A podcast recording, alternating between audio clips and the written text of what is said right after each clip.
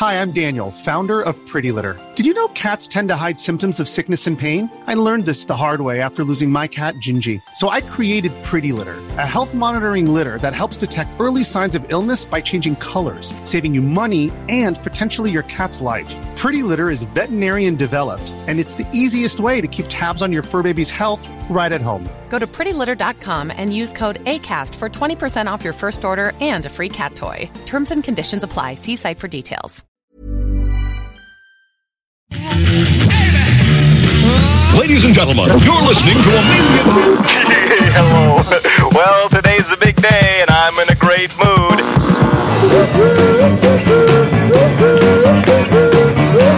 Hey, how you doing? I'm back in town. Guess where I was? You're never gonna believe it.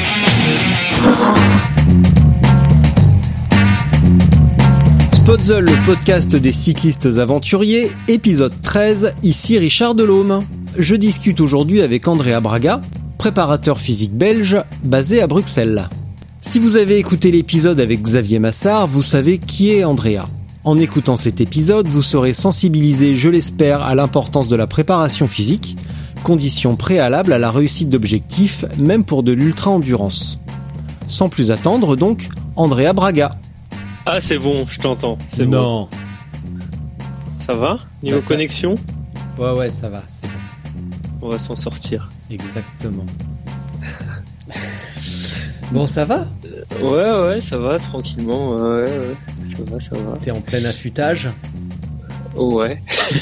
enfin, Bon. pas encore, hein. J'ai encore 4 semaines. hein. Ouais, mais c'est vu, vu l'intensité et la difficulté, ça va pas, ça va pas tarder quand même. Ouais, ouais, bah là, je suis, je suis encore en gros bloc d'entraînement, là. Voilà, sur quelques jours, j'ai fait pas mal de dénivelé. euh, Même si on habite Bruxelles, on arrive à, à bricoler des choses, quoi. Ouais. Bah ça, on va en reparler euh, un petit peu plus tard. Je l'ai noté dans les trucs que l'on Ah, va, dans les trucs qu'on va aborder. Bah oui, j'essaye d'être assez organisé quand même, figure-toi, et et de pas laisser la conversation dévier. Sinon, on pourrait finalement parler que de nourriture ensemble, parce qu'on c'est Ah un, bah ouais. c'est un des trucs qu'on aime. De choucroute et puis de bière et... Non, non, non, je penserais plutôt à du boudin et de la, com- de la compote de pommes. Ah ouais, ça me rappelle un souvenir. En Et effet. un, et un hamburger qui ressemble pas à un hamburger. Ouais, mais ça c'est la ça c'est la viande belge. J'ai jamais compris pourquoi la viande belge était grise marron alors que chez nous bah elle est marron et, euh, et voilà. Mais chez vous, je sais pas pourquoi la viande ressemble pas à de la viande. Ça ressemble à je sais pas. un truc indescriptible.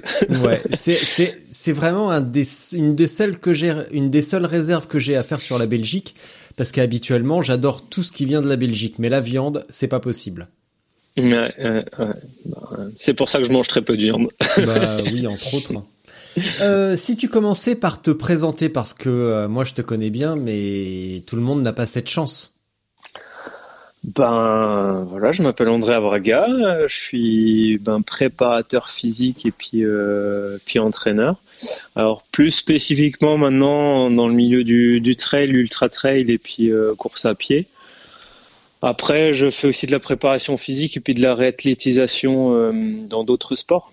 Donc c'est selon la demande. Donc ça peut être là j'ai fait la préparation de, Xavier parce qu'il m'avait demandé pour sa TCR de lui faire une préparation gainage et puis euh, stabilité de la, de la sangle abdominale. Après, j'ai d'autres sportifs euh, qui peuvent venir du, du monde du hockey, parce que en Belgique, ben, c'est très développé le hockey. Le hockey sur gazon, je précise, parce qu'en France, souvent, on pense euh, que c'est le hockey sur glace, mais non. Euh, Le- voilà. En Belgique, on fait du hockey sur gazon. C'est ça, ouais. Ouais. C'est, ils ont une forte, une équipe qui, qui tourne bien, masculin et féminin qui, qui tourne bien. Et euh, voilà, donc c'est très répandu ici, comme sport. Ok. Hum, T'as fait quoi comme étude pour en arriver là? Alors j'ai fait un, un master 2 en, en STAPS, donc en sciences et techniques des activités physiques et sportives, euh, à Strasbourg. Et euh, donc euh, après, ben depuis ma licence, j'entraîne. Donc j'ai fait une licence en entraînement. Et après, j'ai continué sur le master 2 en entraînement, préparation physique et management du sportif. Donc ça englobe vraiment tout l'athlète, euh, aussi bien la préparation physique que mentale, que l'approche de la nutrition. Enfin. Et sportivement, t'en es où? Tu fais, tu cours? Sportivement, ben, tu cours. je tu fais. viens d'où? Tu viens du hockey sur gazon, du tir à Mm. l'arc? Non, bah en fait, je fais plus rien à l'heure actuelle. Non, Ouais, non. ouais, ouais, t'as raison. De toute façon, t'avances pas. C'était la meilleure décision à prendre. Bah oui, autant tout arrêter. Ça, à un moment donné, faut se remettre en question. C'est pas fait pour toi. T'es mauvais, t'es mauvais. C'est ça. non, bah du coup, euh, ouais, d'où je viens, ben moi j'ai pratiqué différents sports. Donc euh, étant jeune, euh, je pense que quand on est jeune, faut faire beaucoup de sport pour développer sa motricité. Donc bah, j'ai fait de la natation, j'ai fait du tennis, j'ai fait du foot, j'ai fait du canoë, j'ai fait du tir à l'arc. Enfin, et après j'ai fait aussi de l'escalade, VTT. Enfin, pas mal de sports, un peu touche à tout mais avec une grosse dominante quand même euh, plein air. Donc euh, mes vrais sports, on va dire, euh, c'est VTT, c'est aussi handball. J'ai une grosse partie où j'ai entraîné au handball. Voilà, et puis là maintenant, ben trail depuis quelques années. Qu'est-ce qui t'a, qu'est-ce qui t'a poussé vers le trail plus spécifiquement que, qu'est-ce qui, alors plutôt, qu'est-ce qui t'a éloigné du handball et qu'est-ce qui t'a rapproché du euh, du trail et même de l'ultra et qu'est-ce qui t'a amené vers le vélo? Ah ben, en fait, c'est tout simple. hein. Quand euh, tu pratiques un sport co, ben, tu as des contraintes au niveau horaire. Donc, euh, ben, au bout d'un moment, si tu entraînes beaucoup les, les personnes, euh, et ben, pour toi pratiquer, ça devient compliqué. Ouais. Donc, euh, tu te rendes vers des sports individuels, on va dire, qui paraissent individuels, parce que c'est souvent des, des sports quand même où, où tu as d'autres personnes et tu pratiques souvent en groupe. Et donc je me suis orienté vers le VTT parce que ben j'habitais en Alsace et l'Alsace se prête euh, très bien euh, à la pratique du VTT. Et après j'ai bifurqué sur euh, sur le trail parce que j'ai trouvé que c'était complémentaire faire du VTT et faire du trail c'était dans le même milieu, les mêmes sentiers mais les découvrir autrement à des vitesses différentes. Donc euh, voilà. Ok. et donc là, tu prépares la Swiss Pix, right? Ouais, ouais, tout à fait. Donc c'est quoi cette petite euh, cette petite balade, Balade. Ouais, oui. oui. Ah, ouais, bah en fait c'est la, la traversée du Valais suisse. Donc euh, on part d'Oberwald et puis on arrive euh, au lac Léman Ouais. en passant par les sommets parce que la vue est plus belle par les sommets quand même. Donc, Mm. voilà. Donc c'est une petite balade de 360 km et 26 000 de D+, Mhm. où on monte, on descend, on monte, on descend, et puis on passe plusieurs jours en montagne. Donc ça se passe comment? Parce que 330 bornes, visiblement ça va pas se faire en une fois. Euh, la gestion du sommeil et de la nourriture, ça se passe comment? Tu vas dormir où et comment? Est-ce que tu vas partager ta couche avec des bouquetins? Ou est-ce qu'il y aura des refuges? Euh, alors il y a des bases de vie tous les 50 bornes. Ouais. Donc il y a six bases de vie sur euh, sur euh, l'ensemble du parcours, plus des ravitaillements intermédiaires. Mhm. Donc aux bases de vie, on peut dormir ou pas, ça dépend de, de ce qu'on veut. Voilà. Euh, Il y, a, il y a du bruit derrière moi. Qu'est-ce que c'est C'est c'est un enfant? Non, j'ai pas d'enfant encore. non, il y a une amie qui est là avec un enfant. Ah, Bref, bon, euh, voilà. Du coup, pas je- grave. C'est pas grave. Euh, et donc, euh, ben pour le sommeil, ça c'est vraiment personnel. Mm. Ça dépend de ta stratégie de course. Mais voilà, moi je dors, on va dire, on va essayer de dormir peu, mais dormir quand même. Voilà. Et, Dormir à quel moment et combien de temps à peu près tu ta si la stratégie est personnelle, quelle va être la tienne? Première nuit, je dors pas. Deuxième nuit, je vais dormir, je pense, un quart d'heure. Euh, en fait, je me, je me cale sur le plan que j'avais, j'avais mis en place l'année passée. Mhm. Donc première nuit, pas dormir pour creuser le gap avec euh, tous les autres concurrents, même si c'est pas vraiment des concurrents. hein, À mon sens, c'est c'est- le concurrent, c'est c'est toi-même quoi. Enfin, ton ennemi, c'est c'est toi quoi.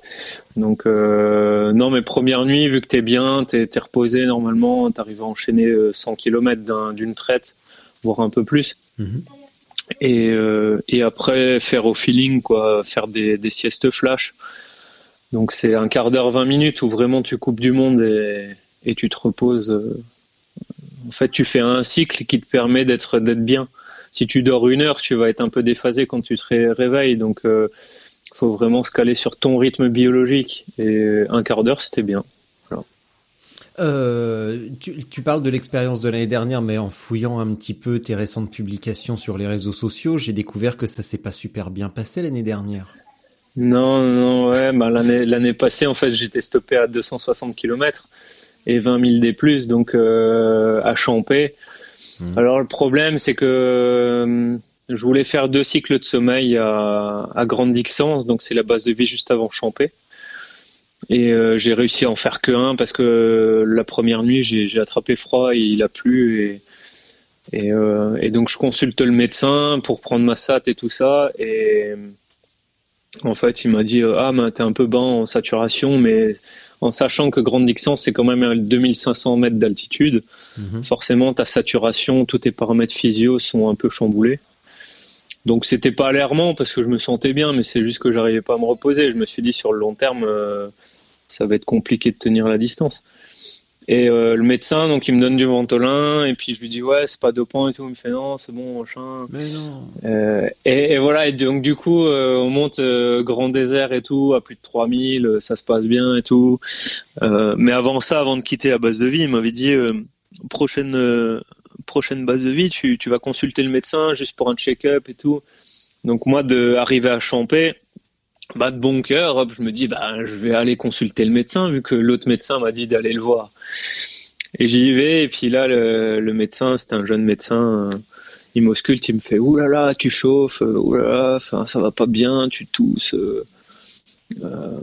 Et donc, je fais Ben ouais, mais gars, j'ai fait euh, 75 heures de, de course, 260 bornes, 20 000 D, euh, bah voilà, c'est un peu normal que je chauffe, quoi. Un jeune médecin donc. Ouais, voilà. Après, euh, donc euh, à partir du moment où j'étais le voir, ben j'étais hors course pour lui, quoi. Mais il me l'a pas dit clairement. Il m'a dit oh t'attends demain et tout, on verra demain. Mais moi je savais que sur de l'ultra, t'as les œdèmes qui commencent à, à venir, tu vois, au niveau des jambes. Donc euh, attendre trop longtemps, c'est mort, quoi. Même si t'as la volonté physiquement, dès que t'as les œdèmes, dès que t'as les jambes qui commencent à gonfler, c'est mort, quoi. Ça vient de quoi un odème Ben là en fait c'est la répétition des chocs, c'est euh, la casse musculaire, c'est beaucoup de choses, c'est beaucoup de facteurs euh, sur sur le long comme ça. euh, même en discutant avec des gars qui font du vélo, ils ont aussi les pieds qui gonflent. Mm. Donc c'est chaleur, inflammation, casse musculaire, choc répété quoi. Euh, mais voilà, c'est des c'est des choses qui sont connues sur l'ultra, qui sont on va dire normales quoi. Voilà, c'est pas des des distances euh, communes, Ouais. on va dire. Du coup, tu t'es tu t'es préparé comment cette année euh, en faisant la synthèse de tes de ce qu'on peut appeler un semi-échec? Ouais. Euh, D'ailleurs, tu l'appellerais comment toi? Quoi, l'année passée? Ouais, c'est un échec, un semi-échec ou une très bonne opportunité d'apprendre plein de trucs. C'est un apprentissage. Ouais. C'est alors juste après l'épreuve, enfin quand t'es mis hors cours, c'est quand t'as voilà, quand t'es mis un peu sur le banc de la touche, alors que tu vois là euh, l'année passée j'étais dans le top 15, donc euh, ça te met un peu les nerfs parce que t'es devant et puis voilà on te met on te met de côté alors que t'étais prêt, tu vois. Parce que juste pour justifier, j'ai été faire plein d'examens après à Martigny, à l'hôpital aux urgences et il y avait rien du tout, tu vois. Donc Ouais. pour te dire que le diagnostic était erroné. Euh, voilà, donc euh, ouais, c'est un apprentissage. Alors sur le sur le coup, tu te dis ouais mince, euh, je veux partir pour une revanche et tout. Et si tu l'envisages comme une revanche, c'est là où tu te Mm. tu te plantes totalement. Donc euh, moi, c'est pas une revanche, c'est plus euh, un apprentissage et devenir plus fort, tu vois. Donc euh, là, cet hiver, euh, j'ai fait un gros travail sur le gain en puissance, tu vois. Et, et ouais, ça s'est ressenti sur. euh, j'ai fait la montagnarde, j'ai une moyenne, je crois, une moyenne de déplacement de 9 km heure sur 60 bornes avec beaucoup de dénivelé. Donc, c'est un rythme que je pouvais tenir sur, sur beaucoup plus de bornes, tu vois. Tu t'es en- donc là tu l'as t'as lâché un petit peu le morceau, tu t'as fait un gros travail sur la puissance. Ouais. Euh, c'est-à-dire bah habituellement enfin là habituellement on s'adresse sur ce sur cette émission, tu le sais mieux que moi, on s'adresse à des cyclistes. Ouais. Mais euh, bah tu fais aussi beaucoup de vélo. Bah, je roule. Ouais, tu roules roule. aussi beaucoup, on s'est croisés euh, bah, plusieurs euh, bah, deux fois cette année. Euh, Ouais, une fois où je t'ai pas vu en fait. Je t'ai pas Euh, vu à la Maltenie où t'as eu mais- des petits soucis. Non, j'ai pas eu de soucis à la Maltenie. En fait, j'ai menti à tout le monde. C'est juste que euh, C'était un fake. exactement. J'ai dit que j'ai eu un problème de roue et que euh, après, au bout de 8 heures, je me suis un peu ennuyé. Mais en fait, c'est pas vrai du tout. Voilà, c'est juste que j'étais, j'étais pas prêt. Voilà, c'est ok. juste. On va le dire comme ça. Euh, ben, on peut en reparler un petit peu plus tard parce que les choses ont changé à ce niveau-là, donc c'est une bonne nouvelle. Yes. Donc, préparation spécifique pour revenir plus fort. Ça veut dire Ouais. quoi? Ben, du coup, ouais, moi, ma, ma saison, elle se, dé- se décompose en deux parties. Donc, j'ai une partie début d'année où c'est beaucoup de vélo. Donc, comme euh, les gens peuvent le voir sur les réseaux ou peuvent, euh, ils me connaissent tout simplement, ils le savent. Donc, euh, jusqu'à avril-mai, je fais essentiellement du vélo. Donc là, cette année, par exemple, j'ai fait la, bouillonnante, donc qui est une course, c'est une course à pied de alors 74 km, on dit 70 ici, donc euh, 74. Euh, bah, je l'ai préparé, j'ai quasi pas couru, tu vois. Mm. Euh, parce que ben j'étais encore sur le vélo et donc euh, avril-mai, ben c'est la transition vraiment euh, vélo course à pied. Donc ouais, le travail de gain en puissance, c'est beaucoup à vélo, sur ça peut être sur home trainer, ça peut être aussi du renforcement musculaire. Voilà, et après, ben, je bascule sur la course à pied où s'il y a un transfert au niveau de cette puissance. Après, faut, c'est vraiment dans les séances quoi faire, quelle intensité. C'est, vraiment dans la séance où on va jouer sur, euh, sur le gain en puissance. Tu vois. En, en vélo, t'as fait quoi cette année, mis à part la Maltenie Parce que nous, on s'est croisés euh, en décembre euh, sur, j'ai oublié le nom, sur un truc au fin fond de la Belgique vers Liège, La lumberjack. la Lumberjack Gravel Ride. Après, ça. on s'est vu mi-avril à la Maltenie. Enfin, on s'est vu, non, On s'est pas vu. On s'est pas vu, mais on a entendu parler. Et euh, d'ailleurs, tu as parcouru la course in extremis avec un vélo brisé, parce que tu t'es fait renverser quelques jours avant à Bruxelles. Ouais, ouais. Et puis depuis, ouais, c'est, c'est un peu la galère avec euh, ce genou là, mais bon, voilà, on fait avec. On fait avec. Et après, euh, est-ce que tu as que, refait la... ouais, depuis le- Oui, pardon. Dis-moi, dis-moi. Non, non, Vas-y. bah vas-y, tu finis sur ton genou. Ouais, ben voilà, du coup, euh, depuis, ben j'ai quelques petites douleurs résiduelles, mais bon, c'est comme ça, on fait, on fait avec. euh, Ouais. ça m'empêche pas de m'entraîner, ça m'empêche pas de d'avancer. euh, voilà. Mais depuis le, le crash, ouais, bah le vélo, euh, je l'ai réparé une fois. Là, il est, il est nouveau fendu, donc j'ai plus de vélo. Mm. Euh, voilà, c'est c'est comme ça. Je le réparerai à l'automne parce que j'ai pas le temps là en ce moment de, Ouais. de le réparer. Parce que tu as la particularité, je ne sais pas si tout le monde est au courant, mais tu roules sur un vélo en bambou. Ouais, tout à fait, tout à fait. On en reparlera plus tard. Après, est-ce que tu as refait la, la hamster classique? Ouais, j'ai refait l'hamster classique. Ouais. Alors cette année, euh, il y en a beaucoup qui m'attendaient, euh, on va dire au tournant, qui parce qu'ils savaient que l'année passée j'avais fini euh, premier. Après, il n'y a pas vraiment de classement sur cette épreuve-là, donc euh, voilà, moi ça me faisait ni chaud ni froid. Euh, et en fait, j'ai roulé avec Daniel euh, parce que Daniel était pas bien euh, après le le CP2, il était pas bien, donc du coup, je l'ai rattrapé, et puis on, je l'ai accroché, puis je l'ai un peu pris sous, sous, mon, sous mon aile, on va dire. Puis on a roulé ensemble, donc j'ai pas roulé à, à ma vitesse habituelle, mais c'était un bon partage, tu vois. Ouais, c'est aussi important. veillé. Ouais, c'était veillé sur lui, et puis après on a discuté, il a fait la, la borne to ride, tu vois, il pensait que ça allait pas le faire, et, euh, Et finalement, et, tu- et finalement, ça l'a fait, ouais, ben le l'hamster, ça lui a apporté pas mal d'expérience, tu vois, parce que moi j'aime bien partager, donc euh, je lui ai dit, ben là maintenant il faut qu'on mange, là il faut qu'on fasse ça, là il faut qu'on dorme, tu vois. Et lui, il connaissait pas du tout, et, et depuis on reste en contact, tu vois. C'était c'était une chouette aventure. Cool. Et, et pensait pas à finir l'hamster, tu vois, parce que vraiment on s'est fait rincer, mais du, du début à la fin. Et, et, euh, Et donc avec des personnes un peu plus expérimentées, c'est, je pense, c'est tout bénéf pour ceux qui, qui commencent. Ouais, ça je confirme. Euh, en plus du coup, faire la faire la hamster sous la pluie, c'était finalement la préparation idéale pour la Born to Ride. Ouais, ouais c'est clair parce que ouais, ils ont eu le pas le beau temps. ouais, ouais, ouais, savoir euh, gérer le gérer le mauvais temps, c'est quand même euh, c'est quand même précieux. Euh, D'ailleurs, sur la sur la hamster, j'ai fait la connaissance récemment de c'est Nicolas Schaeffer, je sais plus Guillaume. Oui, oui, Guillaume. oui. Bah, il y a les deux, hein, parce Ouais. que c'est les, c'est des Ouais, frères. ils sont ils sont frangins, ouais. Ouais. Et euh, bah, je peux lâcher le morceau déjà. Dans le prochain numéro de Spotzol Magazine, il y a un long sujet sur Guillaume Schaeffer, qui est le co-organi- co-organisateur de la Japanese Odyssey. Et ça, Ouais. c'est cool. Ouais, ouais. Non, c'est, c'est top. Ouais.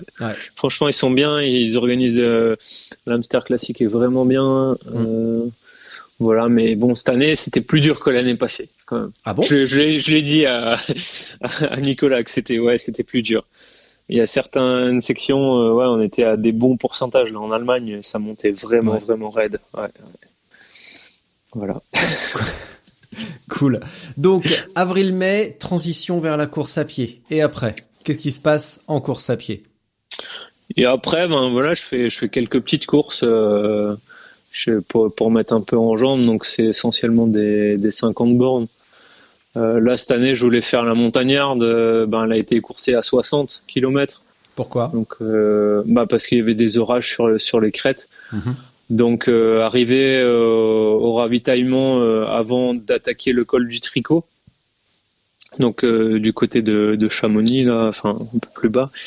Ben, on nous annonce ben voilà la course est stoppée hors de la préfecture. vous rentrez à Saint-Nicolas-de-Véros. euh, il reste 10 km. Donc donc voilà donc euh, ouais écourter un 100 bornes à 60. euh, bah voilà c'est c'est comme ça. Mais derrière ça commençait à pousser parce que moi j'étais sorti de ma course. J'arrive au ravito, je commence à discuter. Puis je vois un, deux, trois, quatre gars, cinq gars qui arrivent. Je fais bon ben faut peut-être un peu s'exciter là hein, si tu veux rester euh, devant. Parce que là, à ce moment-là, tu étais classé. Euh, c'est quel était ton classement? Euh, je crois j'étais dans les dans les 11 premiers ouais et puis après ben du coup j'ai maintenu. Euh, je finis troisième dans ma KT tu vois donc euh, donc voilà c'est bien mais j'ai dû quand même cravacher un petit peu dans les deux, 10 derniers kilomètres parce que 10 bornes c'est rien quoi. Quand tu te prépares pour un ultra voilà. Là, sur la Suisse Peak, Pix, tu, tu vises quel résultat? Finir et Ouais. on verra le mieux possible Parce que Mais, tout à l'heure, euh, tu disais euh, partir vite et enfin partir vite non, mais ne pas dormir pour creuser l'écart. Ouais. Euh, ça veut dire que tu as quand même une certaine ambition pour l'arrivée. on Parce verra, que tu, on tu- verra. on, on creuse pas l'écart sur les derniers. Ça veut dire que tu as quand même Non, une petite idée sûr. derrière la tête. C'est sûr, mais après, tu vois, moi, ce que, ce que je me dis, c'est plus tu passes de temps dehors, plus tu es exposé, plus tu, tu pioches dans ton capital, on va pas dire santé, mais capital, euh, ouais, si, c'est santé, quoi. Mhm. C'est plus tu passes de temps dehors, euh, plus tu es exposé, quoi. Donc, euh, moi, ce que je vois, c'est que je suis des sportifs, tu vois. Et, euh, et souvent, quand ils font appel à mes services, ils sont, ils sont un peu surpris parce que ben, je leur réduis leur temps d'entraînement, tu vois mais pour s'entraîner mieux. Et en fait, si tu passes beaucoup de temps dehors ou beaucoup de temps à l'entraînement, ben souvent c'est que tu t'entraînes mal, tu vois. Tu vois, c'est voilà. Euh, comment dire Moi, je j'optimise le, le temps euh, entraînement pour euh, bénéfice pour des bénéfices, tu vois. Ouais. Donc s'entraîner moins pour performer plus ou pour euh, pour être plus confortable dans ta vie familiale, dans ta vie euh, pro, dans dans tout, tu vois. Parce que je vois plein d'athlètes qui qui augmentent leur temps, tu vois, de d'entraînement pour pas beaucoup de gains, tu vois. Et Et là, là, là en compète, c'est pareil. C'est, plus tu passes de temps dehors, ben, plus tu vas, tu vas piocher, tu vois. Mais là, tu vas quand même un petit peu piocher parce que ton objectif, c'est de pas beaucoup dormir. Donc, tu, toi aussi, Ouais, tu vas entamer. ouais. Et ça, tu Ouais, le prépares comment? Ouais, ben, comme je te dis, hein, c'est, après aussi au ressenti, tu vois. Euh, donc c'est, c'est plein de choses. Ce qu'il faut savoir, c'est que la privation de sommeil va jouer aussi sur ton, ton insuline, tu vois, au niveau de ton corps. Donc euh, moins tu vas dormir, plus ton insuline va être instable, tu vois. Donc, moins tu, Et donc moins tu vas être, euh, tu peux faire des hippos plus facilement. Ouais. Euh, donc c'est c'est plein de conséquences. Donc faut faut bien se connaître, faut faut bien travailler ça aussi, tu vois, à l'entraînement. Voilà. Bah, De toute façon, à l'instant, tu dis il faut bien se connaître, c'est-à-dire qu'il faut avoir accumulé pas mal d'expérience sur ses courses. Euh, je suppose aussi qu'on ne se pointe pas sur la Swiss Peaks euh, comme une première course et comme, Ah non, comme- un premier abord de cette distance. Donc on Non. peut supposer que quand tu te pointes sur cette course, tu as déjà un, un joli petit portfolio de, de courses à ton compteur. Oui et non, tu vois. Enfin, après, ça dépend de ton, ton bagage, euh, de ce que tu as fait par le passé, tu vois, les sports et tout ça, ton volume d'entraînement aussi, ce que tu as fait quand tu étais jeune, euh, ton profil, tu vois aussi. Il y a des gens qui seront jamais faits pour, euh, pour faire des 80 km ou des, ou des 160 ou des 300, tu vois. Et, euh, et moi, je dis souvent, chacun sa distance, tu vois. Parce que on est fait, euh, on a au niveau de, de nos gènes, ben voilà, on est fait pour une courte distance, pour une longue distance. Et faut pas s'aligner sur des longues distances si déjà un 50 bornes, c'est déjà une souffrance, tu vois. Euh, Est-ce que ça peut être une souffrance si on est mal préparé ou si on l'aborde euh, psychologiquement d'une manière un peu euh, tordue ou ambiguë? Est-ce qu'il n'y Ah a ouais, pas ouais. quelque chose à délier aussi avant de, de se dire de, de baisser les bras? Ah ouais, mais tu sais, sur le, sur le long, euh, c'est, t'as beaucoup de part mentale aussi, hein. T'as, pour moi, euh, ouais, bien, on va dire 80% de mental et après le reste, le physique, euh, quasi tout le monde, ben, on s'entraîne, donc, euh, quasi le, même, euh, le même bagage, tu vois. Mais après, là où ça va jouer, c'est le mental, tu vois. C'est, ouais, clairement. C'est, En parlant de mental, notre ami Xavier Massari s'en sort comment sur sa TCR Est-ce que tu es fier de ton poulain? Bah ça va, ouais, ouais. Après, je lui ai dit euh, que cet hiver, il fallait faire un vrai travail euh, au niveau puissance, tu vois, gain de puissance, parce que à mon sens, il gagne un peu, il, il, il a pas assez de puissance, tu vois. Ouais. Mais mais voilà, ça, on va voir cet hiver ensemble, euh, ce qu'on ce qu'on peut mettre en place. Et euh, et sinon, ouais, s'il avance, hein, il avance tranquillement. euh, Mm. À son rythme, ça va bien. Il a eu un petit petit coup de down euh, avant les Alpes. Euh, mais là, ça va. Maintenant, il a la France à traverser. Oui, c'est un petit pays donc ça va. Ouais. Euh, ça, veut dire, que- ça veut dire quoi pour Xavier un manque de puissance? Ça veut dire quoi que tu Qu'est-ce que t'aimerais le voir euh, faire? T'aimerais qu'il tourne plus les jambes, qu'il emmène plus gros, qu'il passe plus en force? T'aimerais qu'il Qu'est-ce que t'aimerais voir chez Xavier? Bah, gagner en, en puissance max, tu vois. Parce que en fait, euh, si, si tu, tu gagnes, si tu pars avec un niveau de, de puissance plus haut, bah forcément, euh, plus t'allonges le temps d'effort, cette puissance va, va décroître, tu vois. Mhm. Elle, elle va diminuer. Et donc, si tu as un niveau de puissance plus bas, enfin bas, euh, bah tu vas atteindre plus rapidement euh, ton niveau de puissance minimum, on va dire. Tu vois. Donc, si tu pars avec un niveau plus élevé, ben tu mettras plus de temps à atteindre le même minimum, tu.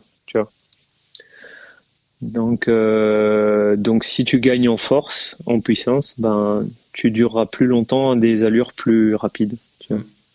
Tu vas lui faire s'il a s'il est d'accord avec ton approche, tu vas lui faire faire euh, tu vas lui faire adopter éventuellement une modification sur son matériel ou euh, tu vas lui proposer quel type d'exercice? Matériel, non, parce que ben là, il a un vélo, voilà, il est bien dessus. euh, S'il a pas de problème, euh, pourquoi Ouais, changer? Il y a pas, c'est pas, c'est pas que la position, la puissance. Ça pourrait être un petit changement de braquet. Oui, aussi, aussi, aussi, c'est ça. Oui, ben, en fait, là, euh, on va ouvrir au mois de septembre euh, un centre euh, de performance à Bruxelles. Donc, avec évaluation sur vélo, sur tapis, euh, ce sera vraiment complet avec euh, des packs running, des packs euh, vélo, triathlon. Et l'objectif, ce sera justement de déterminer euh, la puissance, le profil aussi de puissance, et euh, en fonction de ça, comme tu dis, ben conseiller un, un choix de braquet, tu vois. Mm. Donc euh, ça, c'est super important, avoir les bons braquets en fonction de notre puissance, de la puissance du cycliste, et pas regarder le voisin, ben, ce qu'il a comme comme braquet. Tu vois. Oui, ça on en a déjà parlé. Je sais plus dans quel épisode, mais on, bah, c'est avec Xavier justement. On en a parlé que euh, ça se regarde beaucoup, ce qui est tout à fait normal. Euh, mais mais il faut aussi savoir ne pas regarder ce qui se passe à côté et se concentrer sur ses propres qualités. Mais mais bon, c'est pas toujours évident. voilà. Exercice type pour gagner en puissance sans sans dévoiler tous tes petits secrets de cuisine. Force puissance. Bah déjà, euh, faut jouer ouais sur sur le gain en force pure et après en en vitesse de contraction, tu vois. Donc euh, ça va être euh, beaucoup de travail. Euh, ça peut être charge lourde, tu vois. Donc sous barre, du, il y a beaucoup de passages sous barre, tu vois. Moi, je fais je fais beaucoup ça en prépa physique. pour moi, les athlètes, faut qu'ils puissent maîtriser tous les mouvements d'altéro, tu vois. Ouais.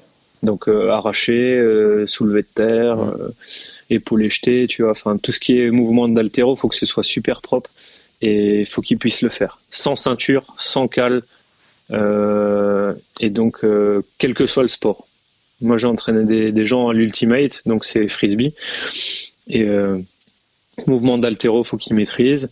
Et après on va jouer sur des, des la rapidité de contraction, tu vois des, des sauts en contrebas, en contre-haut, avec euh, beaucoup de, de, vivacité, tu as beaucoup de d'influx nerveux, tu vois. Ouais. Est-ce qu'on, je fais une petite parenthèse, est-ce qu'on n'a pas tendance euh, à confondre endurance, ultra-endurance et euh, travail exclusif de basse intensité, de négliger ah, les hautes intensités. Ah si, carrément, carrément, carrément. Il y en a beaucoup qui, qui se disent ah bah je fais de l'ultra, donc du coup ben faut que je cours lentement, lentement, il faut que je me fasse, euh, je sais pas, je dis une bêtise comme ça, mais 30 heures de d'entraînement par semaine, tu vois. Mmh. Et, en fait, c'est des gens qui vont s'épuiser, se fatiguer, être des diesels, tu vois. Ouais. Alors que là, même au club à Bruxelles, moi quand j'entraîne, c'est des, des efforts brefs, intenses, qui vont chercher dans les, dans les tours au niveau cardiaque, qui vont chercher dans les tours au niveau euh, contraction musculaire, tu vois. Mmh. Quand tu envoies des descentes euh, en 45 secondes et que tu as une, une descente qui fait quand même, euh, je sais pas, 150 mètres ou 200, voire un peu plus, tu vois, et eh ben 45 secondes, faut quand même envoyer, tu vois. Donc là, tu vas jouer sur la contraction excentrique et plus euh, l'influx nerveux, tu vois. Donc euh, là, tu gagnes en puissance. Tu vois. Et à vélo? À vélo, ben ça va être beaucoup de travail euh, fractionné, quoi. Ouais. Fractionné, soit en cadence, soit en force, ça dépend ce qu'on ce qu'on veut travailler. travailler en fonction des seuils aussi, et en fonction de, des intensités. Donc là, nous, ce qu'on ce qu'on fait, ce qu'on va faire au centre de test à l'effort, bah, c'est donner aussi des zones d'intensité de, de, travail tu vois, aux personnes qui viennent se, se faire tester en, avec l'analyse des gaz. Bah, on va leur donner leur, euh, leur plage d'entraînement en PMA, en VMA. Tu vois. Donc, euh, s'ils veulent faire un transfert euh, course à pied, vélo, bah, on fait un test sur le tapis, on fait un test sur le vélo. Et, et moi, ce que je fais, c'est que je croise beaucoup les données. Et donc, ça, ça te donne un profil du, de la personne, tu vois. Là, ce que tu es en train de m'expliquer entre le test, euh, l'accès à un espace euh, d'haltérophilie, parce que euh, c'est super, l'haltéro, tu prêches un convaincu. J'ai travaillé deux ans, un ou deux ans, je sais plus, un ou deux ans avec des haltérophiles. Il y a bien longtemps, il y a bien longtemps, il y avait plusieurs membres de l'équipe de France dans ce, dans ce club, et il y avait également quelques Bulgares. Mhm. euh, dont je me souviens très bien, notamment par l'apnée foisonnante euh, sur les épaules, l'acné pardon, l'acné foisonnante sur les épaules. Euh, je, je me souviens d'un, Benjamin, il était vice-champion du monde euh, dans sa catégorie, il faisait des soulevés de terre à 400. Euh, par contre, tu le voyais torse nu, c'était horrible. Il avait des crevasses plein la peau sur les épaules, c'était atroce. Ah Et ça, je, laisse, euh, je vous laisse déterminer euh, de quoi ça vient. Voilà. euh, oui, donc du coup, on n'a pas toujours accès et même de plus en plus difficilement accès à ces installations parce que je sais pas à Bruxelles ou en Belgique, mais en tout cas en France, les installations fitness sont de plus en plus automatisées pour limiter le personnel. Donc on a de plus en plus difficilement accès à des bars libres, justement pour pouvoir euh, avoir des accès en salle à partir de 6 heures du mat, et eh ben les propriétaires de salle euh, essayent de pas avoir de bar libre pour éviter les accidents, tout simplement. Pour pas se retrouver avec un mec coincé sous une barre à 7 heures du mat.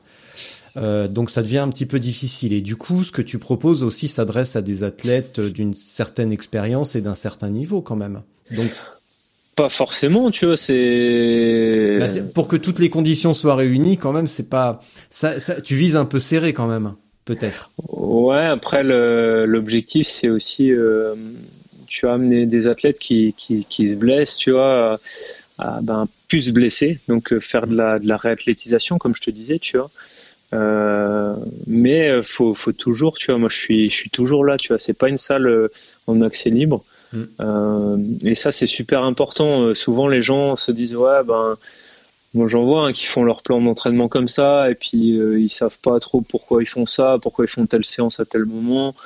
Euh, Parce que quelqu'un d'autre leur a dit de faire ça ou qu'ils l'ont vu chez quelqu'un d'autre? Voilà, ouais. Et puis, puis en fait, euh, avoir un coach, ben c'est quand même bien parce que un coach expérimenté, je parle, euh, qui, qui puisse te conseiller. Ben ok, ta posture elle est bien, elle est pas bien. Toi, tu fonctionnes comme ça, donc euh, si tu fais tel type d'exercice, tu vas te blesser, tu vois.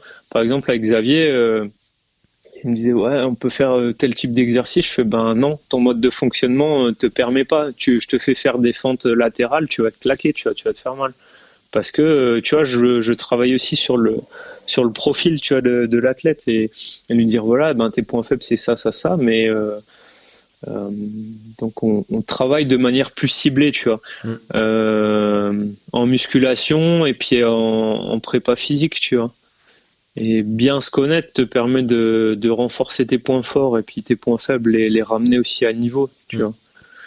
Euh...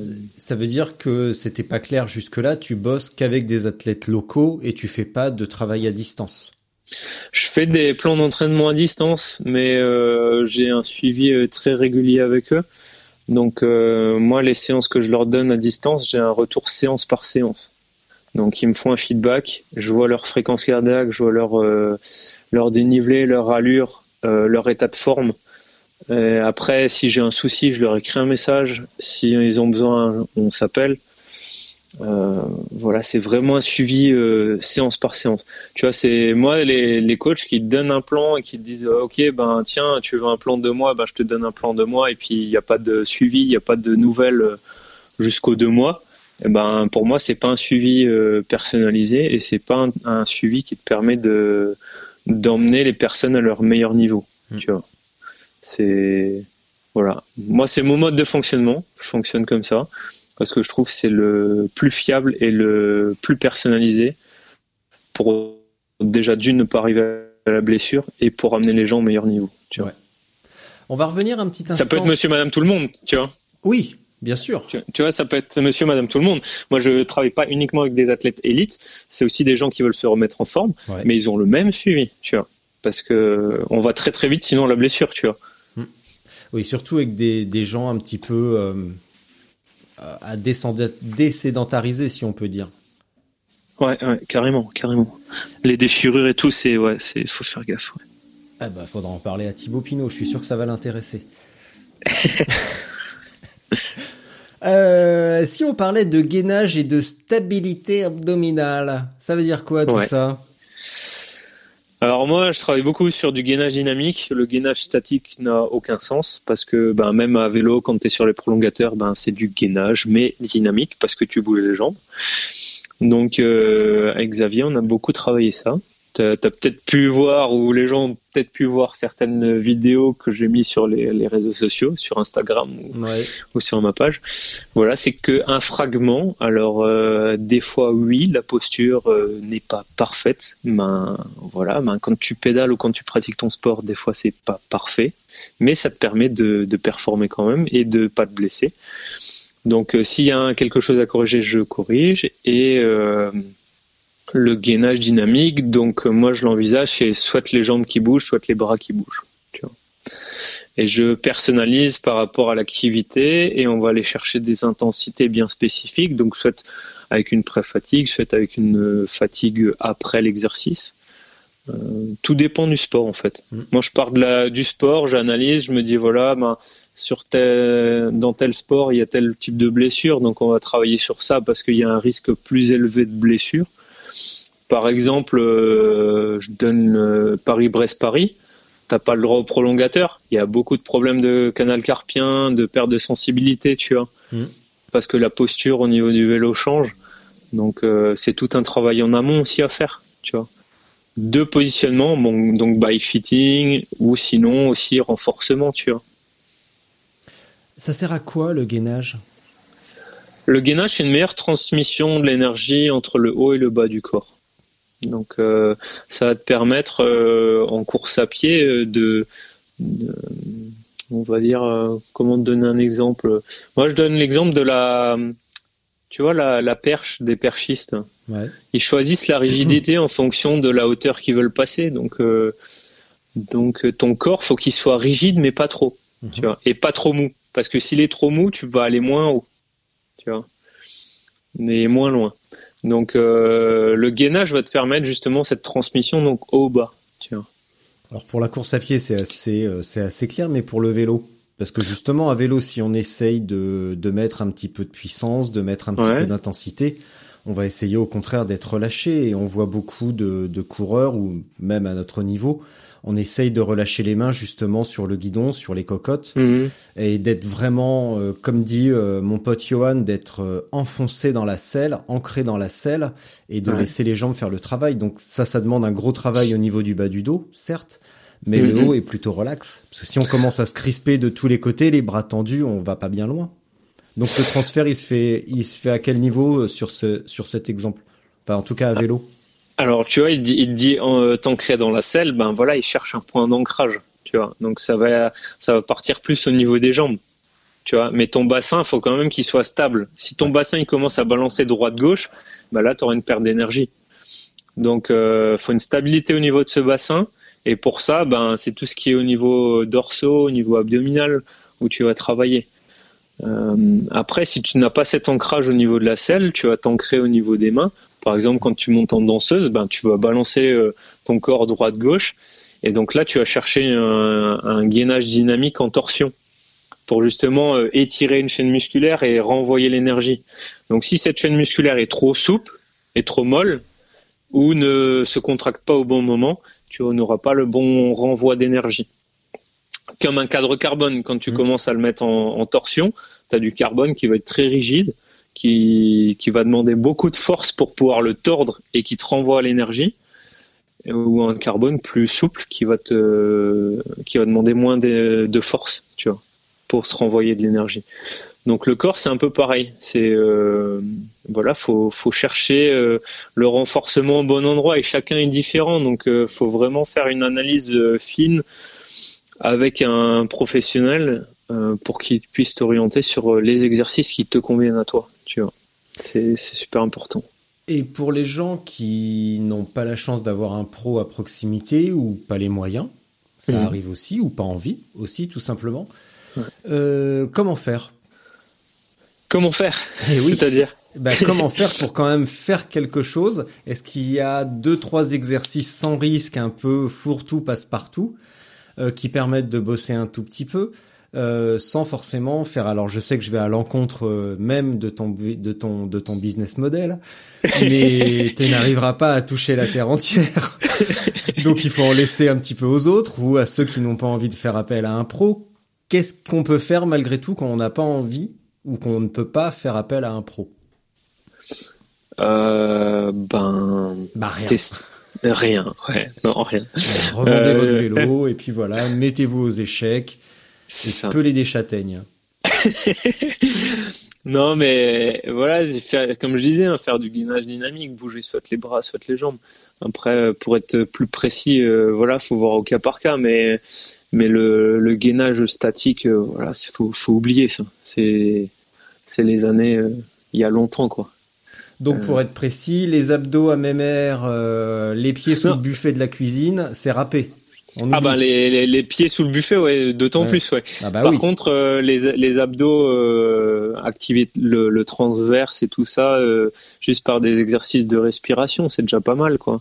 Mm. Souvent, souvent, on pense à la carrosserie, comme je dis, euh, donc euh, les tablettes de chocolat et tout ça. Ouais, c'est important, ça. mais ouais, c'est important pour la Mm. plage. Mais sinon, au niveau euh, sportif, le transverse, c'est c'est primordial. C'est le, les abdominaux qui sont vraiment profonds et qui vont jouer sur la, la stabilité, quoi. Donc faire euh, simuler une envie, une super grosse envie d'avoir pipi et faire comme si on devait se retenir pendant des heures. Non, tu non, tu, respires, euh, tu inspires par le ventre, tu souffles par le ventre, mais vraiment profondément. Et quand tu, souffles profondément, ben tu vas contracter ton transverse, tu vas le sentir qui, travaille vraiment bien. Et faire plusieurs mouvements de respiration comme ça, c'est déjà pas mal si tu veux faire euh, juste les abdos. Et ça, tu le retrouves aussi sur le gainage. Sur le gainage dynamique, c'est une association toujours respiration et, et renforcement. On va changer un petit peu de, de domaine parce que euh, tu as plusieurs cordes à ton arc et euh, tu es un excellent cuisinier, il me semble. Ça, ouais, ça dépend des moments. oui, bah c'est vrai que nous, quand on s'est vu cet hiver, on était très content d'avoir du boudin, euh, du boudin avec de la compote et toutes sortes de saloperies à manger autour, et on était vraiment très heureux. Euh, tu as peut-être vu, d'ailleurs c'est pour ça qu'on avait commencé à en parler, euh, le dernier épisode que j'ai mis en ligne, c'était avec Yann Thomas, qui est un adepte du régime cétogène. Ouais. Et euh, bon, il l'a admis lui-même, c'est une expérience qui ne concerne que lui, que ça, qui est absolument euh, pas transférable à quelqu'un d'autre. C'est vraiment une, une expérience très personnelle et unique. Euh, J'ai vu passer quelques messages un peu négatifs euh, sur son sur son expérience. Toi, avec ton passif de préparateur, c'est quoi ton opinion là-dessus? Ben c'est c'est quand même compliqué à mettre en œuvre euh, de nos jours. Quoi. Mm. C'est voilà régime cétogène. Donc euh, du coup, juste pour rappeler, c'est euh, la diminution donc des glucides euh, dans son sa ration alimentaire. Donc c'est de manière permanente. C'est toute la journée. C'est sur plusieurs jours. Et donc diminuer la ration, c'est moins de 50 grammes euh, par jour de glucides. Donc c'est faut faire la chasse à- aux glucides partout. Ouais, surtout Mm. ouais, au, au, au glucides et au sucre. Faire la Ouais. chasse au sucre, c'est plus facile que faire la chasse aux glucides. Ouais, ouais, carrément. Et donc euh, voilà, donc ça c'est le, le régime cétogène. L'objectif c'est d'aller puiser dans les dans les graisses et de de créer donc des cétones. Ouais. Et les cétones vont jouer aussi au niveau euh, au niveau du cerveau quoi. Voilà. C'est-à-dire C'est-à-dire, ça veut dire que les cétones, elles franchissent la, la barrière hémato-encéphalique. Donc, Bien du sûr. coup, du coup, ça va euh, ben, agir au niveau de ton cerveau. Ça va. Il y a différentes réponses en fait d'une personne à l'autre. Il y a des personnes qui vont très très bien euh, réagir à ce, à ce régime. Ils auront un gain de performance. Il y en a d'autres qui vont ben, diminuer leur performance. Donc à l'heure actuelle, voilà, ces régimes-là, c'est c'est compliqué de dire ben oui ça marche ou ça marche pas, tu vois. Mm. C'est c'est vraiment une une philosophie de vie quoi, qui est à mon sens complexe quand tu voyages beaucoup, tu vois. Ouais. Un petit peu difficile. C'est comme j'ai des des athlètes, qui- ouais, j'ai des athlètes qui sont véganes et quand ils partent à l'étranger, c'est c'est le ouais, c'est compliqué, tu vois. Ouais, je pense à je pense à Xavier qui débarque en Bulgarie. S'il était vegan, c'est un peu difficile dans ces pays-là d'être vraiment vegan. Ça doit être un petit peu délicat. Ben, bah ouais, surtout quand tu roules, tu, tu prends ce qui, ce qui te tombe sur la main, ce que tu trouves. Mm. Voilà. Donc ouais, le régime cétogène, euh, ben ouais, ça, ça peut lutter contre certains cancers et maladies métaboliques, tu vois. Et, et sur le surpoids, ben voilà, c'est en gros tu, tu réduis tes glucides, donc tu vas taper plus dans tes graisses. Euh, Est-ce que c'est pas Ouais, t'as l'air perplexe en fait. Ça s'entend dans ta réponse, dans le timbre de ta voix. Tu... on sent la perplexité. Tu sais pas trop par quel bout euh, prendre ce truc en fait. On dirait. Ouais, ben tu vois, c'est comme euh, c'est comme l'entraînement à jeun. J'avais mis sur ma page euh, récemment pour un peu casser les ces mythes-là. euh, L'entraînement à jeun, c'est qui à mon sens ça a pas beaucoup d'intérêt, tu vois, parce que ben je trouve il y a des méthodes d'entraînement qui sont plus efficaces que que de jouer sur ça, tu vois, sur euh, ben je réduis euh, les glucides, euh, ah ben je vais courir à jeun parce que je vais je vais agir sur peut-être tel niveau, enfin telle filière énergétique. Et en soi, les articles scientifiques qui sortent à l'heure actuelle montrent le contraire, tu vois, Mhm. montrent euh, d'autres choses. Donc moi, je suis plus d'avis, tu vois, par exemple, avant une compétition, ben, charger en glucides, tu vois. Euh, en glucides pour euh, que tes muscles aient des réserves au taquet, que tu puisses euh, aller puiser dedans quand tu en as besoin lors de l'effort. Donc voilà, je pense pour l'instant les preuves sont pas sont pas flagrantes mhm. d'un régime cétogène ou l'entraînement à jeun, voilà, dire voilà bah c'est ça qu'il faut faire. Chacun est différent. Donc c'est vraiment au cas par cas qu'il faut voir ça.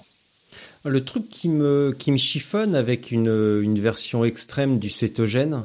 C'est euh, que bah, quand tu étudies un tout petit peu la physiologie, le premier truc qu'on t'apprend, c'est les différentes filières énergétiques. et mhm, on t'apprend que pour, pour poursuivre un effort euh, soutenu, eh ben, il faut du, euh, il faut des hydrates de carbone, donc des glucides. Si on poursuit un régime cétogène, est-ce qu'on est condamné à ne plus faire d'intensité? C'est ça qui me chiffonne un petit peu.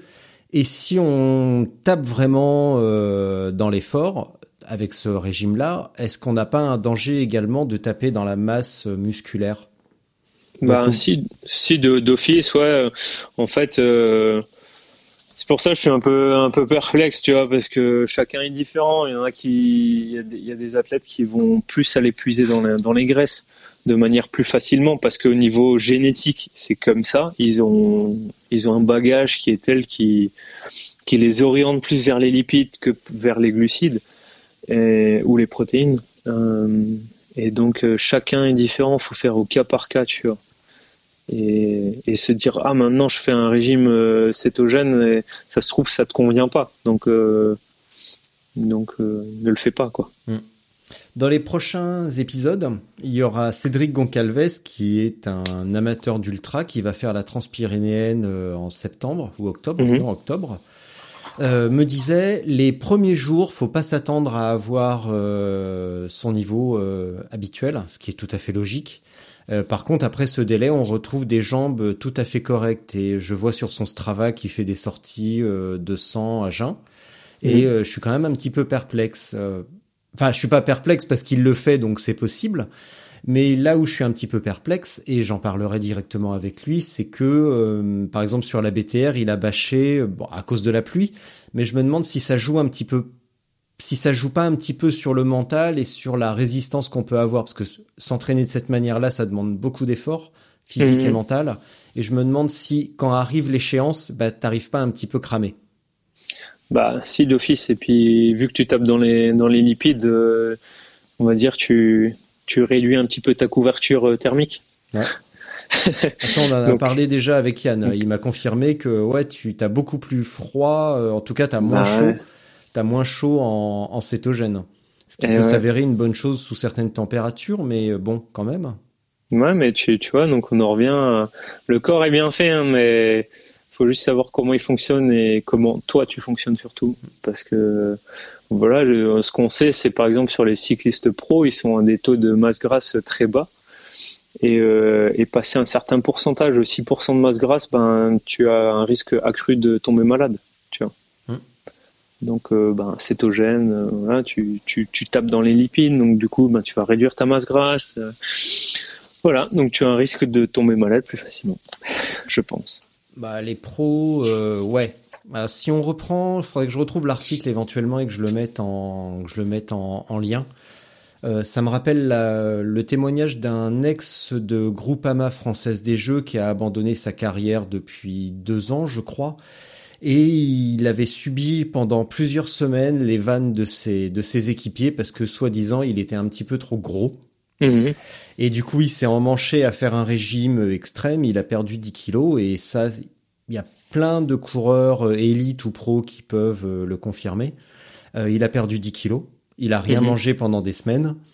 Il était affûté, tout le monde était content, sauf que ça a fait baisser drastiquement son niveau de testostérone et sur le mhm. vélo, il était collé, il avançait plus mais il était maigre.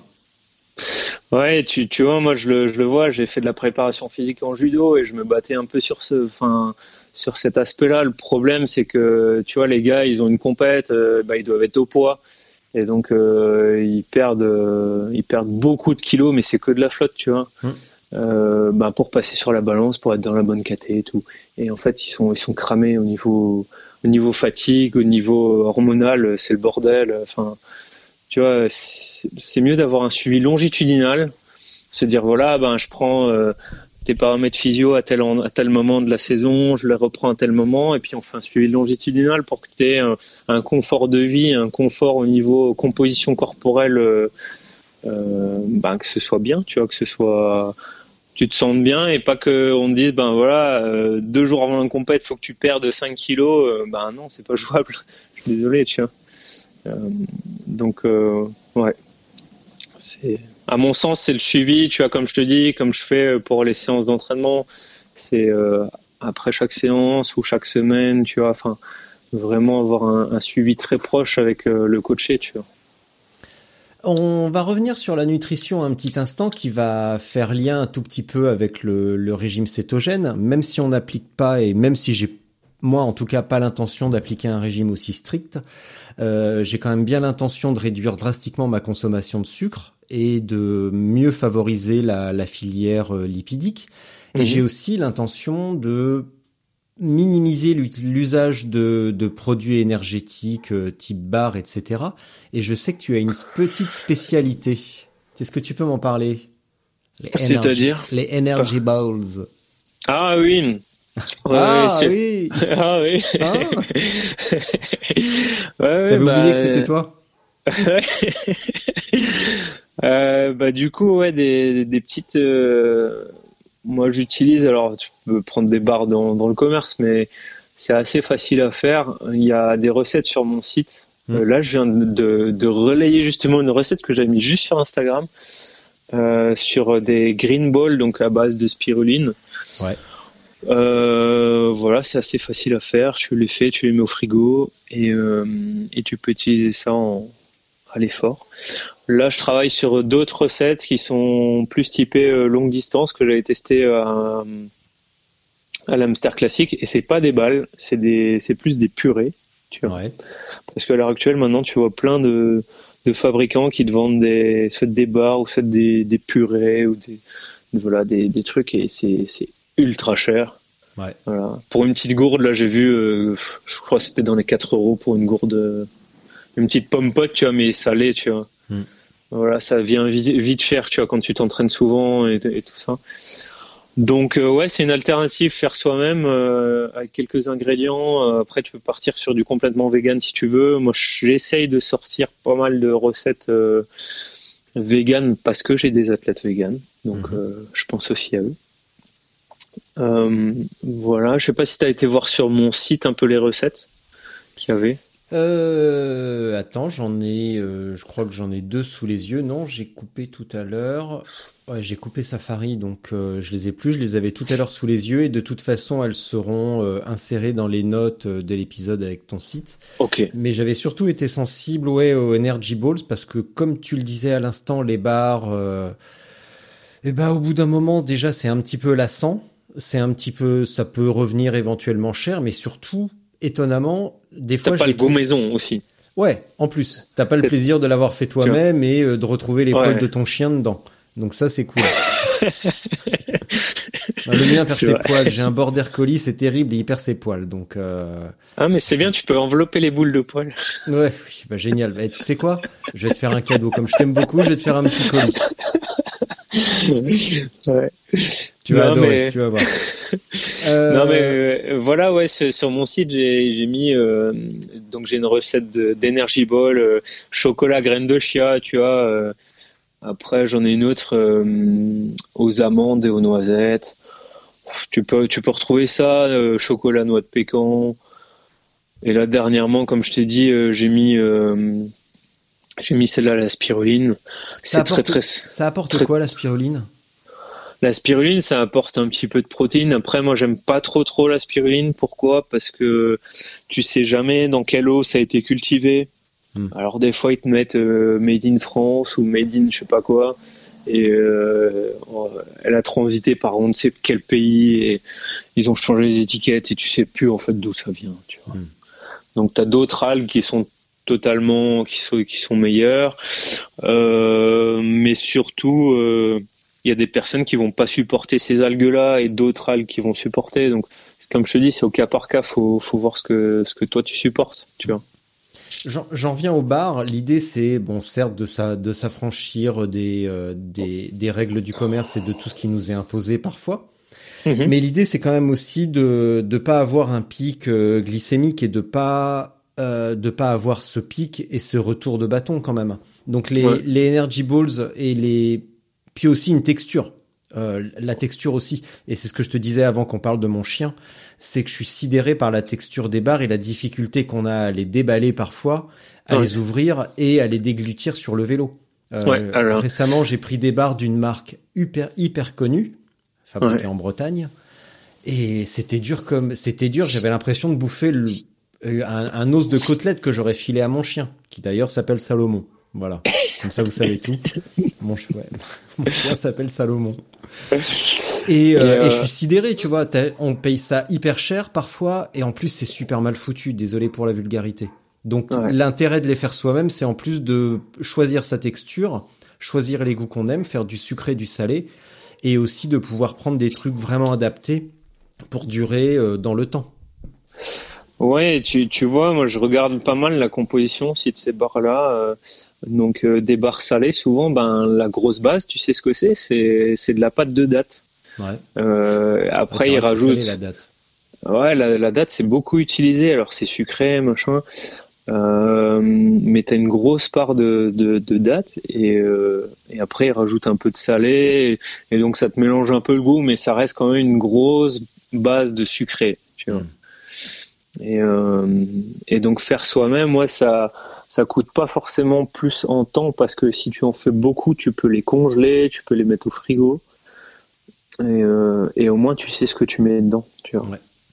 Et tu, moi ça m'est déjà arrivé. Ben là j'ai testé sur le hamster classique euh, des, des produits que j'avais fait moi-même.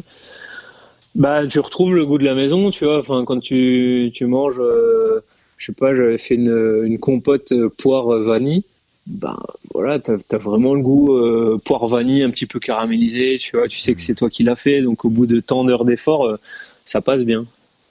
T'es content. Ça fait un petit, un petit réconfort euh, psychologique quand ça fait des heures que t'es sous la pluie. Ouais, carrément, franchement, et, et j'ai fait goûter ça à pas mal de personnes et ils m'ont dit ah c'est bon et tout, on dirait le le soit la, la compote de de son enfance ou tu vois des choses. Non, mais c'est vrai, c'est des petits trucs, tu vois, sur, sur long et même lors des entraînements, faut, faut se faire plaisir, tu vois. Il y en a tellement qui se restreignent au niveau de la nourriture mm. et, euh, et je trouve ça dommage, tu vois. Bon, bah, ça, ça pourrait quasiment être le mot de la fin. Euh, moi, j'ai à peu près couvert tout ce dont je voulais parler avec toi. Est-ce que tu vois quelque chose à ajouter hors minute de solitude? Euh, non, bah, je sais pas si j'ai bien répondu aux questions. Ah si, moi j'aimerais bien que tu me dises, parce que je me souviens pas qu'on en ait vraiment parlé, j'aimerais que tu me dises ce qui t'a pris à l'idée de vouloir rouler sur un vélo en bambou. Euh, bah en fait, euh, je suis un peu touche à tout. J'aime bien, j'aime bien comprendre les choses, euh, faire des choses, tu vois, avec avec mes deux mains, ma tête aussi. Et mon papa était, euh, était au Vietnam et puis il m'a envoyé des photos de vélo bambou. J'avais déjà eu vent euh, comme quoi les des Vosgiens, donc Inbo, avaient euh, fait des vélos en bambou. Je m'étais renseigné au niveau du tarif. Je me suis dit, là, c'est quand même cher. Je crois que c'est 4000 euros le cadre nu et, et moi, j'ai pas les moyens, tu vois, d'investir 4000 dans un, dans un cadre. Et donc avec ma compagne, on s'est dit, ben allez, on, tente, on en fait un. Alors on en a fait un qui ressemblait pas vraiment. Enfin, ça ressemble à un vélo, mais l'empattement arrière était un peu long. Et, euh, donc voilà, donc on en a fait un, et puis je me suis dit, euh, bah, je vais rouler avec pour la, la Malteni. Donc la Malteni, c'est le point de départ de, de ce projet-là. Voilà, et depuis, ben, je roule avec un vélo bambou. Et euh, bah, la Malteni, ça s'est bien passé malgré les incidents, mais surtout nous, quand on s'est vu à la, à la Lumberjack, le parcours était un petit peu plus accidenté quand même. Donc on peut dire que ça a bien, euh, ça a bien tenu. Ouais, bah il a, il a l'habitude, hein, je le mets dedans. Hein. Ouais. ouais. bon, maintenant là, il faut que je, je le répare. Mais... Il est un peu blessé. Et pourquoi tu lui as donné un petit nom? euh, moi, je trouvais ça sympa, tu vois. Écume, euh, ça, ça sonne bien. L'écume, euh, tu as des sentiers, des chemins, des. alors, Pourquoi euh, écume euh, C'est aussi en référence à, à, la transpiration, tu vois, sur les coureurs. Donc euh, la transpiration au soleil, ça sèche et ça devient blanc, donc un peu comme l'écume. Hmm. C'est beaucoup de symboles, tu vois, beaucoup d'imagination. Et, voilà, je te écume, ça. Je suis resté sur ce nom-là. Euh, il me revient un dernier truc que tu as partagé aussi récemment. On va parler de ta sœur maintenant. Oui. J'aime bien, annoncer ça comme ça sans J'aime bien annoncer ça sans préambule. Maintenant, on va parler de ta sœur. Voilà, ça me plaît beaucoup. Euh, Est-ce que tu utilises ces méthodes de préparation mentale, de sophrologie et de travail sur les rythmes lunaires? Ouais, alors euh, du coup, euh, là, ça fait depuis quelques années, enfin depuis, je veux dire, vraiment un an. Euh, alors ça rejoint aussi le, les patchs. Tu sais, j'utilise des patchs. Je sais pas si tu as pu voir ça. Ah, donc euh, des patchs actifs plus, donc qui jouent sur l'énergétique. Et euh, et donc là, ça fait un an que un gros travail pour mieux se connaître au niveau énergétique, au niveau mode de fonctionnement, comment je fonctionne. Et donc ça m'aide au niveau au niveau sportif, au niveau professionnel. Parce que, ben, à mon sens, pour accompagner des sportifs, faut vraiment bien se connaître. Si toi déjà t'es pas en phase avec toi-même, ben, c'est compliqué d'accompagner d'autres personnes. Mm. Euh, donc là, ouais, depuis un an, c'est vraiment, euh, ça m'a apporté beaucoup. Les phases de la lune, ouais, que, comme elle le décrivait sur son article, bah ça, ça influence hein, notre notre activité, ça c'est certain. Tu sais, en, en jardinage, ils utilisent aussi beaucoup ça quand c'est lune descendante, ben on plante tout ce qui est euh, carottes, euh, tout, enfin des, légumes qui vont aller dans le sol. Euh, si c'est lune montante, ben on va planter des, des, végétaux qui vont sortir de terre, tu vois. Et, et donc voilà, ben faut, je pense, faut, faut tenir compte de ça, ouais. Les énergies de la lune et, et l'énergétique. Alors je sais que c'est un peu en marge de, de tout ce que je, pas, ce que je fais, mais tu vois, j'ai une approche scientifique, mais aussi euh, autre. Pragmatique? Euh, ouais, comment dire, une approche cartésienne et une approche euh, un peu plus ouverte. Tu vois, je pense qu'il faut, faut être vraiment ouvert à toutes les méthodes qui peuvent apporter un plus. Tu vois, dans la vie ou soit au niveau des des pratiquants. Tu vois. Donc, ouais, les énergies, c'est c'est fort, ouais mais une fois que tu, te connais vraiment bien, c'est, je pense, euh, ça, t'amène aussi à performer plus, tu vois. Ok. Bon, je mettrai, je retrouverai le lien vers euh, l'article de ta sœur sur euh, les rythmes lunaires. je t'avoue qu'on en avait parlé un petit peu avec ma femme et elle m'a dit bon c'est bien gentil mais moi j'ai du travail toute la journée je peux pas me permettre d'attendre les phases de créativité en fonction de la position de la lune euh, parce qu'elle est graphiste. Ouais. Par contre, ça, ça va jouer, tu vois, si, ouais, ça, ça va jouer si, par exemple, si elle doit signer un contrat ou, euh, tu vois, ben, faut, faut, faut plus signer en, en, phase de montante de la lune, tu vois. T'as as certaines créations qui peuvent être euh, en préparation, tu vois, de ton côté, et puis quand tu les sors, quand tu les mets euh, dans la au plein jour, tu vois, enfin les, les communiquer aux, autres, et ben là tu les mets en phase montante de la lune, tu vois. Voilà. Voilà, voilà, Ça, ça, te paraît, ça te paraît bizarre. non, non, non, non, non, pas du tout, pas du tout. Mon petit Andrea, je vais te laisser. Yes. Je vais, euh, je vais aller pleurer dans mon coin maintenant. Ouais. Non, non, Pourquoi tu vas pleurer Non, non, je déconne. Euh, je vais te laisser pour ta minute de solitude. Euh, si tu ne sais pas ce que c'est, bah tu vas vite le savoir. Je vais quitter la pièce, je vais aller me faire un café, certainement aller uriner un petit peu. Et toi, pendant ce temps-là, tu es libre de faire passer le message qui te chante. Voilà. Ah ouais, il faut que je fasse quoi Bah, tu parles, t'as sûrement un truc à dire, ou deux, ou pas d'ailleurs. Tu fais comme tu veux. Tu fais passer un, blanc un blanc. Eh ben, tu, tu fais ce que tu veux, essaye de rendre ça le plus euh, funky possible. Moi, je te remercie une fois de plus. Également, je te souhaite euh, bonne chance pour euh, SwissPeak si on ne se reparle pas d'ici les quatre semaines qui te séparent de l'épreuve. Ouais. Et, et voilà. Ok. Ok, mon petit gars Euh, Ouais, le montage, tu couperas pas mal de choses, je pense. Non. Pourquoi je couperais? Ah, Ça, par contre, je vais couper. Ce, ce rire de fouine, je vais couper, c'est pas possible. Ça va. Ouais. Non, non, je coupe rien, je coupe, euh, je coupe rien du tout. Je coupe le début parce que c'est toujours approximatif. Yes. Mais je laisse, je laisse, pardon, parce que c'est les erreurs, les approximations, les, euh, les, bah, c'est la vie qui s'exprime, tout simplement. Ouais, c'est clair. Donc Mais voilà. on, la- était un peu, on était un peu long, non? Non, non, Ça va? Non, non, non, Nickel. non, Nickel. non, non, voilà, je je suis en train de péter une durite, donc je me casse. Mon Ouais. petit, euh, mon petit Andrea, merci encore. À très bientôt. J'espère qu'on se verra cet hiver, euh, peut-être à la Lumberjack ou à une autre, euh, une autre épreuve si, euh, si l'occasion se présente.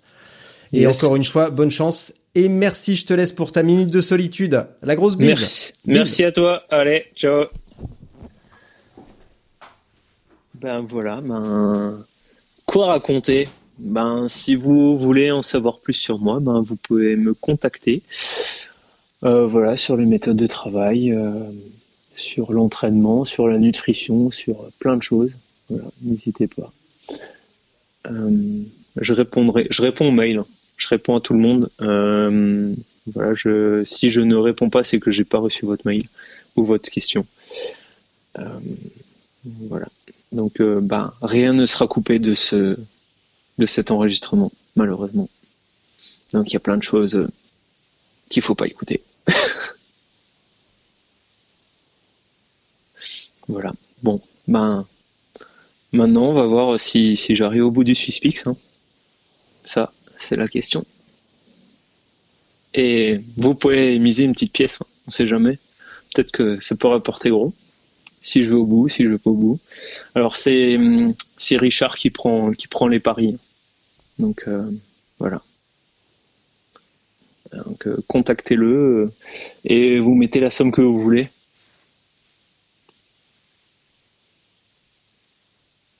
Et maintenant, bah, je sais plus quoi raconter.